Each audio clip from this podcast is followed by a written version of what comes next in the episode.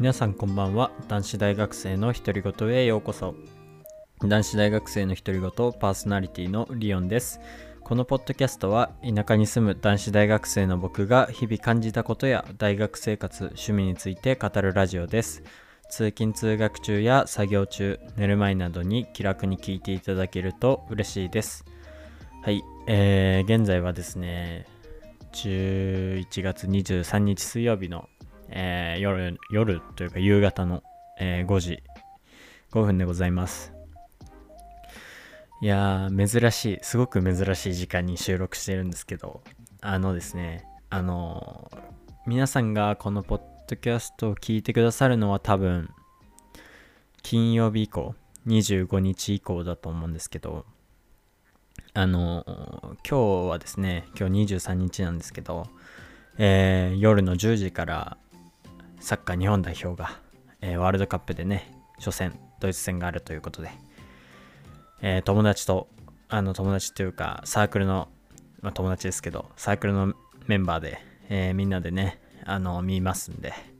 今日は夜ちょっとまあご飯も行ったりしてあのそのままの流れで一緒に見るっていう感じなのでちょっとポッドキャストは夜は撮れないなということで、えーその、えーご飯を食べに行く前に撮っておこうかなと思って、えーこの時間に撮っております、えー非常にテンションが高いです。いやちょっとねまあ正直に言うと日本代表がね勝つ確率ってすごく低いような気がするんですよ。前評判的にも今までの戦いを見ててもまあいろいろな観点からね低いと思うんですけどやっぱりなんかこうワールドカップが始まってから、まあ、僕テスト期間で忙しいんですけどなんかこうワクワクするというかなんか本当に何て言ったらいいのか分かんないんですけどこれはこの感情っていうのは。あのね僕あの昨日昨日じゃないな。昨日だな。昨日の、えーアルゼンチン対サウジアラビア。そう劇的勝利を収めたんですよサウジアラビアが。でその試合がワールドカップ見るの初めての試合だったんだけどあの全全部は見れなかったんだけど課題終わって後半の途中から見始めたんだけどあのねもうなんかワクワクが止まらなくなりましたね。なんかテスト期間だしそんな見れないから僕にはそんなにそのこうなんだろうな。こう湧き上がってくるものはないのかなと。思ってたんですけど。いやー実際見てしまうとねもうなんてでもすごくうんワクワクするというかあとはなんといってもねあの前のポッドキャストでも話したと思うんですけど、まあ、いわゆる僕ら世代というか、まあ、僕、まあ、僕ら世代っていうのはちょっとななんだろう。僕が言うのおこがおこがましいけどなんか、まあ、僕がこう育ってきた中でプロサッカープロサッカーを見ててやっぱヒーローと呼ばれる人たちみんな多分サッカーしてない人も知ってるだろうしメッシとかあとクリスティアーノ・ロナウドとかなんかそういう選手たちがもうねワールドカップ引退代表引退、まあ、サッカーはプロとしてのサッカーが終わるわけではないけどワールドカップ出るのは最後。な可能性がすごく高くて。いやまあ実際引退宣言してる人もいるしねそんな最後の僕らのヒーローが出る最後の大会ワールドカップ。しかもねワールドカップっていわゆるお祭りなんですよ。ね現地に行ってる人もそうだしサッカー選手その出てる選手たちもそうだし、まあ、現地に行ってなくてもワールドカップを見てる僕らもそうだし僕らも含めそういう人もそうだしもうすごくうんやっぱりワクワクするな本当に。あのーもうあのーテストテスト期間で課題いっぱい出てますけど、まあ、空いた時間でそれはちゃんとやるとしてあの見る時間は見る時間ですごくなんて言うんだろうちゃんと楽しもうかなというかもうたちゃんととか言わなくても多分楽しむと思うんだけどすごく僕自身もワクワクしてます。はい。それでめちゃめちゃテンション高い。本当に。なんかねそれそれそのそう今話した内容がその日本代表戦のワクワクさにちょっとつながってて、まあ、前評判的にも実力的にも、まあ、今までの試合のねあの流れ流れじゃないけど何て言ったらいいんだろう。こううんと戦術だったり監督の修正だったりを見ててもドイツの方が勝ってることは確実なんですよ。なんだけどやっぱり僕も日本人だしなんかこう中にいる選手そのフィールドに出てる選手はなんかすごくワクワクさせてくれる選手が多いなって僕自身感じるのでいや頑張ってほしいなって。やっぱりここまで来たら勝ってほしいなというかせっかくワールドカップ出れたからやっぱりあのー、なんだろうなジャイアントキリングじゃないけど、まあ、そういう状況でもなんか頑張ってほしいなというか、まあ、そして何よりそんだけ前評判が悪くても、まあ、どんなにそのそっちの方が強いと言われててもその予想と反した結果が出るのがサッカースポーツだし実際にまああのね100本シュート打って打って1本も入らないチームより1本シュート打ってそれを決めたチームが勝ってしまうスポーツだからねそれをちょっと期待しちゃうというか日本人だからこそ日本代表をなんか応援しようっていう気にすごくなれました。なりましたってかなってます今。であのー、さしかもそのさっきの内容でもちょっと触れたけど昨日のアルゼンチン対サウジアラビアの試合で確かアルゼンチンはそのサウジアラビアとそのワールドカップ戦うまでワールドカップ前の試合で36試合無敗だったか36連勝だったか忘れたけどあのー、もうずっと勝ってきてるわけですよね。でメンバー見てもそうだしえー、ねそのサウジアラビアと比べた時の個人の能力の差はもう歴然でいやそんな中やっぱサウジアラビアが勝つっていうまず歴史的快挙ですよね。あんなアジア勢がさアルゼンチンを倒すんですよ。まあ昔昔って1個前の大会でもさ、えー、韓国がドイツ倒したりっていうのはあったけどなんかそういう風にこう今まではヨーロッパとアジアの差って歴然だったけどそこをこうヨーロッパっていうかまあ南米とヨーロッパっていうまあね、すごいサッカーの強い地域とアジアの差って結構あったけど今はまあそこと対等に戦えることを示してくれたというか、まあ、昨日のサウジアラビアの試合に関しては、まあ、運も味方したとは思いますよ。正直試合の流れ的なうまく流れがいったのもあるし、うん、なんかすごく運的な要素も大きいから、まあ、あの奇跡っていう言葉がまあかなり見合う試合ではあったけれどもだから実力っていうよりか奇跡っていう感じだったんだけども、まあ、勝勝ったからなんかそういうことをこう昨日見せられたことによってさらにというか日本代表もいくら実力に差があったとしても、まあ、それはありありえるのかなと思って僕はまあ応援させてもらおうかなと思います4年に1回だし、まあ、さっきも言ったけど僕らのヒーローが引退する時引退する大会、うん、もう最後の大会だからね。そう、日本代表で言うと、まあ、長友選手とかそうなる可能性は高いですよね。もう4大会出てきて、4回も出てるんですよ、ワールドカップ。ってことは16年間、プロ生活をまず続けてなきゃいけなくて、しかもその中で、毎回毎回日本代表に呼ばれ続けなきゃいけないんですよ。もうすごいですよね。で、その長友選手はま引退する可能性が高いわけじゃないですか。まあ、一応言っときますけど、あの昔僕もね、サイドバックっていう長友選手と同じポジションで、で、小学5年生くらいまではサイドバックやってたのかな。で、その時に、なんか、たまたまですけど、別にお母さん意識してないと思うんですけど、なんか長友選手の本をね、あの、日本男児っていう本をなんか買ってきてくれて、もう読書大嫌いな僕だったんですけど、やっぱサッカー選手の本だし、うん、長友選手はこのその頃も日本代表で活躍してて、まあ、なんならその頃まあ、言うたら、まあ、今が本人は全盛期っていうかもしれないですけど、まあ、僕僕っていうか見る立場からしたらその頃が全盛期で、うん、なんかその頃のそう長友選手の本を読んでなんかこうどういう人生を歩んできたかも知ってたしなんかなんならその頃サイドバックをしてる頃はすごく長友選手が好きでそう。でだからよく5番がつけたいなって思ってた記憶もありますしねなんかそういうまあメッシほどのヒーローではないですけど、まあ、一応日本における、まあ、僕にとって一時期を支えてくれた選手が引退するかもしれないっていう大会でもあるので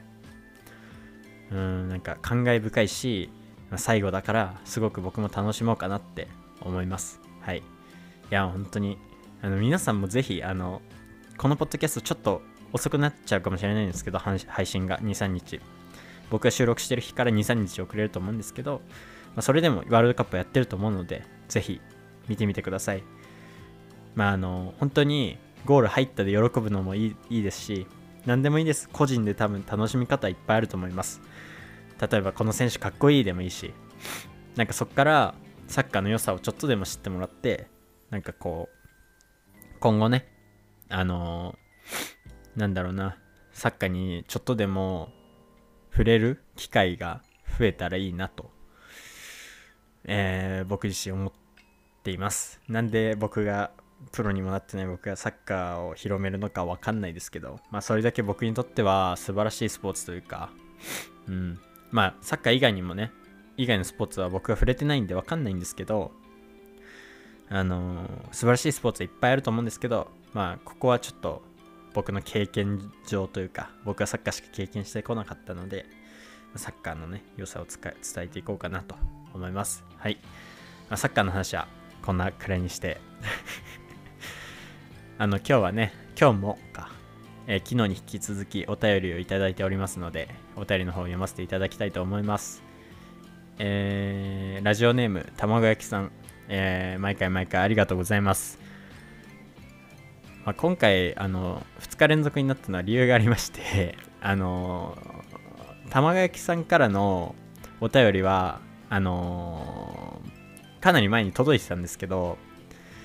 えー、まあ僕がこう喋りたいこととかもあって順番的にねちょっと遅くなってしまってで昨日のやつがちょっと遅くなったんですよ。で今日いただいたのは本当に今日いただいたやつでなのでたまたまちょっとあの、まあ、たまたま本当に 2日連続になっちゃったって感じなんですけどはい。えー玉垣さん、いつもお便りありがとうございます。えー、お便りの内容 を読みたいと思います、えー、こんにちは。リオンさんのお話は具体的で分かりやすくて聞いていてとっても楽しいです。えー、リオンさんが思う女性のいいなと思う髪型は何ですか、え今度気になっている同級生と食事に行く予定です。いいね。自分にはなかなか出会いがないのです、なかったのですが、え珍しくチャンスが転がってきたので頑張りたいです。え PS リオンさんの高校時代の恋愛話聞いてみたいです。正直そんな喋ることないよ。まあ喋るけど多分。はい。えー、まずですね、僕が思う女性のいいなと思う髪型は何ですか？はい。っていう質問なんですけど、僕ね、あの、ざっとしか言えないんですよね。あのーざっとってかわかんない。まず女性の髪の種類がわかんないのよ。あんまり。ちょっと調べるね。で、なんか知ってるのはショートとかロングくらいしか知らなくて そう。で、まあ、ざっと言うと、ざっとってか、今、今好きな髪型は、多分、ロング、ロングより、なんかそれ、それが髪型の種類として合ってるのかわかんないんだけど、あの、きれいめな人が好きなんですよ、今は。あのね、昔はちょっと違ったというか、なんか人って変わるもんだなって思うんですけど、なんか昔は、まあ、ショートの人が好きで、まあ、それ結構理由があって、あの僕が中学生の頃ですね、結構遡るんですけど、ちょうど逃げ恥っていうドラマ皆さん分かりますよね？ガッキーと星野源さんが出てたドラマでガッキーがねショートであの出演してたんですけどそれが可愛くて。でなんかその頃からまあ高1くらいまでだったかな。まああんまり明確な境目があるってわけではないんですけど綺麗めな人が好きであ綺麗めな人じゃない。あのショートでなんかちょっと元気な子が好きで。うん。まあ今でも元気な子は好きですけどなんて言ったらいいんだろうな。うん。あまあでもまあ、そこはあんま変わってないか。ショートの人が好きで、うん。だったんですけど、なんか最近は、ロング、うん。あ、なんか今髪型の種類調べてたんだけど、なんかいっぱいあるね。ベリーショート、ショート、ボブ、えー、っと、ミディアム、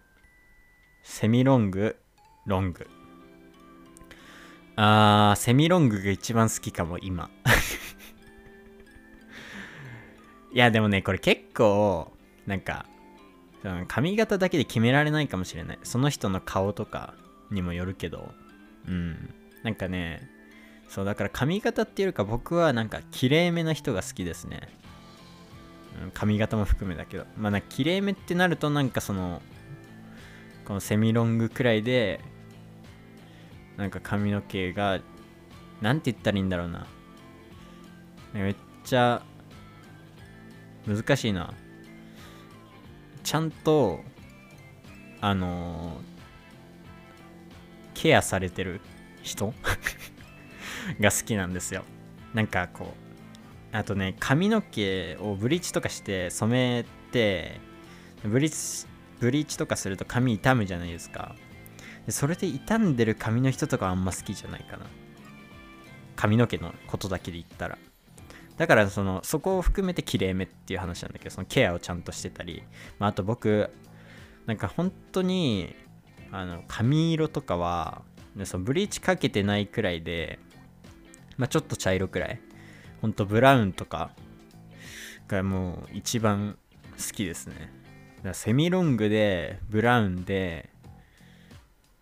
ね、そういうまあ綺麗めなちゃんと髪の毛ケアされてて綺麗めな人がいいですね僕は。いいなと思う髪型っていうかうんなんかそういう人が好きっすね。でも多分だけどショートのショートの人でも綺麗めな人だったら多分好きになりますね僕は。好きになるっていうかまあなんかそこじゃないな髪型じゃないな僕が好きになるのは今思ったけど。えー、まあもうもううん。うん、内面かな そう。まあ、それに、まあ、外見がついてたらいいよね、みたいな感じっすね。はい。まあでも、うん、好きな髪型だけで言ったらそうかも。あ、綺麗めっていうか表現が違うかも。大人っぽいとか、そんな感じかな。うん。なんか、そう、僕が、なんかこう、まあ、昨日のポッドキャストで結構喋ったんだけど自分磨きっていうかもうなんか自分に矢印を向けて日々生活しててなんかそういう恋愛とかもう今全然意識しないっていうかもう本当に自分の成長だけを意識して生きてるんですけどでそうなった時になんかこう周りと比べてなんかこうななんて言ったらいいんだろうな。その、ま、結構、まあ、僕は男子なんで男子と喋る機会が多いんですけどなんかその男子と比べ周りの男子と比べてなんか僕はなんかちょっとずれてるというかいい意味でちょっと大人っていうかなのかなって思うことが多くなってきてでそうなるとなんかその恋愛的なことに関して言うと、まあ、あんまりそこ、まあ、今恋愛に興味ないんですけどことに関して言うとなんかその僕よりも大人な人とか、まあ、僕そうだね僕より幼い人はもう無理っていう感じで、まあ、年齢的なことじゃないよ精神的なことで。でかつ僕はなんか自分が尊敬できる人がいいんですよ相手は。なんでかっていうとなんかこう高,、ま、高め合える存在がいいんですよねお互いに。そう。でなんかそれぞれがライバルでもありなんか恋人でもあるみたいなパートナーでもあるっていうあの関係がいいんですよ僕は。で2人で乗り越えるべきことは2人で乗り越えられるみたいな関係がいいんですよ僕は。だからそうなるとなんか、まあ、外見というよりかはそういうところ、うん、になっちゃうんですけど、まあ、外見で言うなら、まあ、髪型はっていうよりかは、まあ、大人っぽくてきれいめな人がいいんだけど、まあ、そういう人ってロングが多いよね。だからロングが好きなのかなって思ったんだけどでも普通にそのもっと根幹をなす場所っていうかそのさっき言ったきれいめとか大人っぽいっていうところで言うと別にショートでもいいなとは思います僕は。そうちょっと明確な答えがあの示せなくて申し訳ないんですけど。まあでもなんかその髪型っていうよりかはそのその前にある求めるところによりますね。はい。で今度気になっている同級生と食事に行く予定です。自分にはなかなか出会いがなかったのですが珍しくチャンスチャンスが転がってきたので頑張りたいです。いいじゃないですか。ね羨ましいわ。なんか気になっている同級生っていう時点で羨ましいわ。俺なんかもう気になるとかないもん。いや本当にさなんか俺一生独身なんじゃないかって思うしそれでもいいなって最近思っちゃってるもう状態だから、まあ、結構末期だよね。そう。でも自分磨きはしてるからなんかその何て言ったらいいんだろうな。そういうなんだろう。サボっててどんどんかっこ悪くなるわけじゃなくてなんか変な状態なのよ要するに。で何のために自己自分磨きしてるのって言われた時に多分いろんな人はさその、まあ、恋愛とかそういう方に行くと思うんだけどなんか僕はもうそれが目的になっちゃってて。ていうかまあ自分が満足するっていうことが目的になってて。そう自分が自分でかっこいいと思える自分になるために今ちょっと言えてるちゃんと。そう自分ばっか言ってるけどうん頑張ってるって感じなんだよね。いやーだから羨ましいですよ。そんな気になっている同級生がいるとか。うん。まあ僕も、まあ、出会いがないとかそういうのも意識しないですけど。まあ確かに言われてみれば多分出会いはないっす。僕も。まなんでかっていうとまだゼミも始まってないし授業もオンラインだしまあね女の子と出会う機会っていうのはまあ飲み会とかでたまにありますけど、まあ、そんなに僕がまずその、まあ、さっきから言ってるようにそういうのを意識してないんで出会いを求めてるとかいう状態にないのでうんちょっと何とも言えないんですけどまあなんかすごく、まあ、そういう自分からしたら羨ましいなと思います。はい。そう人はないものねだりでね、まあ、僕はその自分で今そういう状態にあるから、まあ、逆にそうじゃない状態の人は羨ましく思うのかもしれないんだけどうん。いや頑張ってください。あのいや本当にだってこれってたまたまチャンスが転がってきたってことですよね。えどうなんだろう。自分から誘ったとかそういう感じですか？まあそれだったらねもう自分でほぼチャンスをもぎ取りに行ってるから、まあ、そのまま頑張ってほしいんですけどねたまたまそのなんかでチャンスが転がってきてってなってたんだらなってたなら、まあ、それはもう全力で取りに行くしかないんじゃないですか。あの気になってるってことはまあねちゃんとした気持ちがあるってことなんであのもう妥協しないであの言ってください。いや本当にあの妥協したら後悔するからマジで。あのまあその恋愛だけじゃないっすよ。あのいろんなことですけど妥協したら後悔するんでマジで。そこはねあの長い目で見てもそうだし、うん、将来振り返って絶対良かったって思うんで妥協せず頑張ってください。えー、たま卵焼きさんがねあの幸せになることを願ってます。またあの今後の進展がありましたらお便り送っていただけると嬉しいです。はい。で PS ですけど。PS リオンさんの高校時代の恋愛話を聞いてみたいです。はい。えー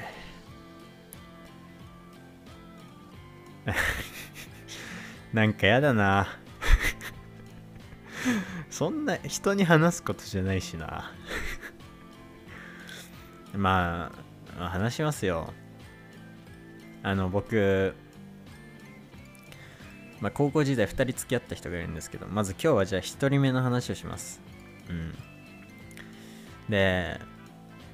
まあ1人目はねあの高2の高2になってすぐくらいに付き合ったんですけどいやすぐではないか。うん。だけどまああの割と早めな方っていうかに付き合ったんですけどあのね付き合ってあまずえうんいいや。何話したらいいか分かんないんだけど付き合って3日後くらいにあの僕あの部活の練習中に骨折したんですよ。そう。でそのせいで何が起きたかというとあの一緒にも帰れないし車で送り迎えしてもらうからね。えー、まず会えない。直接会いません。でどこに出かけることもない。デート行くこともできないで僕、まあ、最初の頃はね別に普通に何の感情もなくというか 何の感情もないわけじゃないけど普通にあのまあ、電話したりはしてたんですけど、まあ、ほぼ毎日くらいしてたかな。わかんないけど。あんま覚えてないんだけど。うん。だけどやっぱりね、まあ、そこで気づいたんですけど、なんかね、毎日電話してるとね、なんかこう、なんて言ったらいいんだろうな。まず生活リズムが崩れるっていうのと えっと、自分の時間がなくなる。うん。僕結構自分の時間ないといけないタイプだなってそこで気づいたんですよでそうだからなんかそっからだんだん電話する日が頻度っていうか減ってきてで最終的にその僕がその骨折治った時治るまあ治りそうな時かな。治ってもうあのまあ、練習リハビリをしてたんだけど、まあ、そこから本格的にというか、まあ、元通り練習くらいは始めてもいいよっていうくらいになった頃ですかね。でそこから1ヶ月後にその先輩たち、えー、まあ、僕高2なんで1個上ですね。先輩たちの、えー、まあ、引退試合じゃなくではないんだけど何ていうの？最後の大会があってそれに間に合わせなきゃいけないなと思って僕は。まあ、僕もともとその、ま、出てたんで試合には。だから間に合わせないといけないっていうか間に合いたかった。自分自身でもそうだし。であと、まあ、最後だからさそのねできるだけ先輩たちと長くプレーして勝ちたいっていうのがあったから1ヶ月間に合わせなきゃいけないってなった時になんかこうなんだろうな。恋愛はしてる暇がないっていうかもうほぼ全てをあのサッカーにぶつけないといけないなって思ってでそこでその彼女に今こういう状態で、まあ、さっき言った通りのね状態でちょっと恋愛はまああの今までの流れもあってねあの難しいっていうことで別れを告げたんですよ。いやまあ結構別れ方に関しては自分勝手だったなって反省してますマジで。であと今の僕なら思うんですけど今の僕ならっていうのは、まあ、その頃から成長したして思うんですけどなんかそれは言い訳だなって過去の自分に言いたいですね。なんか僕はあの今ね今の状態だとなんかそういう友達から誘われた時だったりでもうちゃんと時間を作ろうと思うんですよ。第一の友達だったら。それはその他に忙しいことがあっても作ろうと思うんですよ。なんでかっていうと、まあ、忙しいのは自分がちゃんとやってなかったのも過去にやってなかったのもあると思うし、まあ、そこをちゃんとやれば、まあ、時間は作ろうと思えば作れるのでそう思うとなんかすごく言い訳自分勝手なあの別れ方だったしなんかそのなんだろうなサッカーに一本でなんかこうもう全力を尽くすっていうのは、まあ、それその気持ちは大事だと思うんですけど、まあ、言い訳だったのかなっていうかどっちも頑張れたよなって、えー、思う思うのでうんちょっとその時の彼女には申し訳なかったなって思います。はい。まこんな感じなんですよ。で1人目のねその彼女についてはさっき言った通り骨折してて本当に何もなくて。そう。あのその付き合ってる時に花火大会とかもあったんだけど骨折してるから僕行けなくて、うん、で彼女は彼女の友達と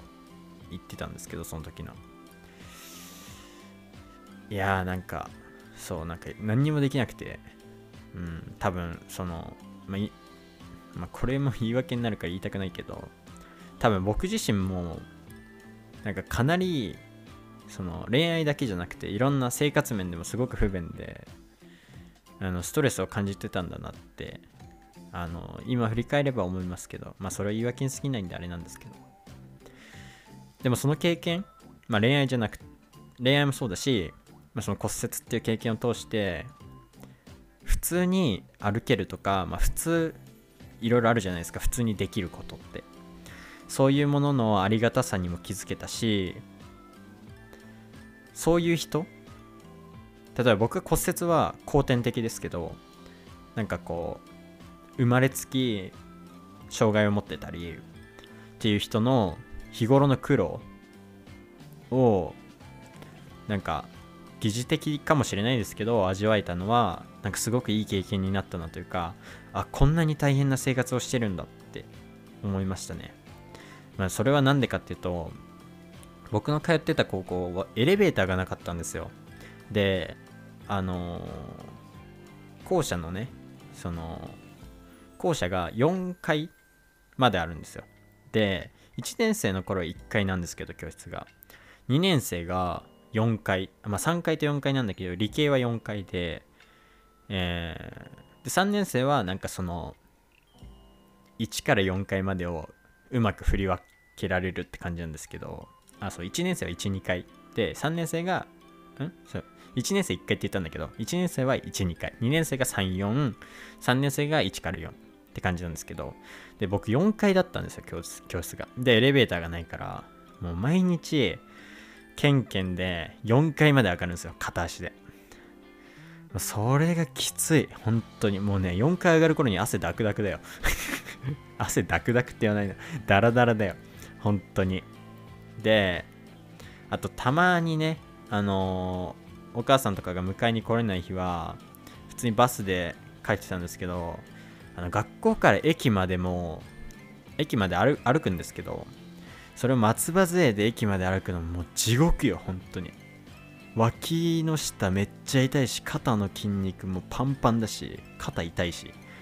本当にねあんな辛いことはないって思うぐらいそう駅まで歩くのめっちゃ辛かったしね本当に苦労がいっぱいあってでお風呂に入る時もそのギプスを濡らさないようにしなきゃいけないからとか、えー、ね、階段登る時はも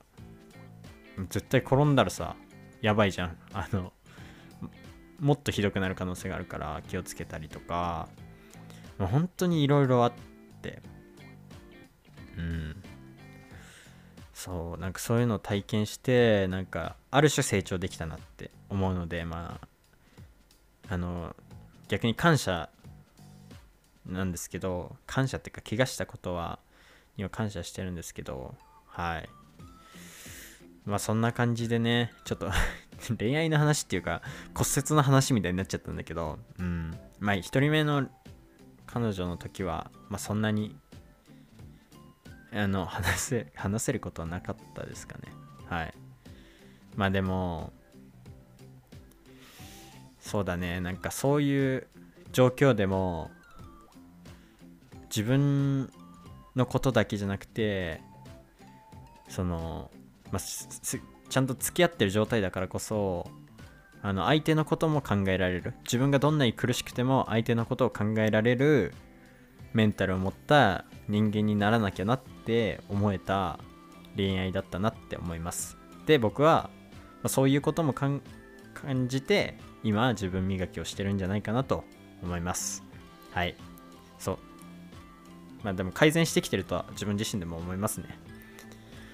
ちゃんとなんか忙しくても時間を作るって。そう。まあでもまだまだなんであの頑張ります。はい。まあそんな感じで今日は終わりたいと思います。えー最後にこのポッドキャストではお便りを募集しております、えー、概要欄の Google フォームから誰でも自由にお送りいただけますので気軽にお送りください。どしどしお待ちしております。えー、そしてですね、もしこのポッドキャストがいいなと思ってくださった方は番組のフォローの方もよろしくお願いいたします。えー、また YouTube でご覧の皆さんは、えー、チャンネル登録、あ、ご覧じゃない、お聞きの皆さんはチャンネル登録と高評価の方もよろしくお願いいたします。今日もお聴きいただきありがとうございました。また次回のポッドキャストでお会いしましょう。またね